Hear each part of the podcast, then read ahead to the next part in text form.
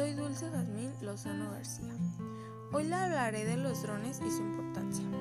Hoy en día los drones se utilizan en el área científica, así también con fines bélicos o de ayuda humanitaria.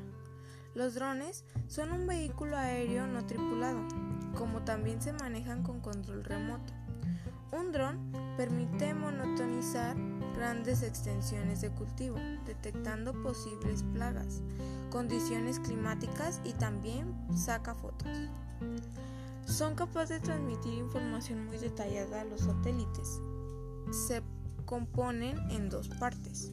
Una, aeronave voladora.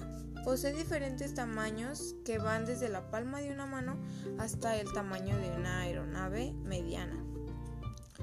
2. Posee un sistema de control cuando el dron envía información y también recibe órdenes. Bueno, maestra, esto es toda mi información. Espero y le guste. Gracias.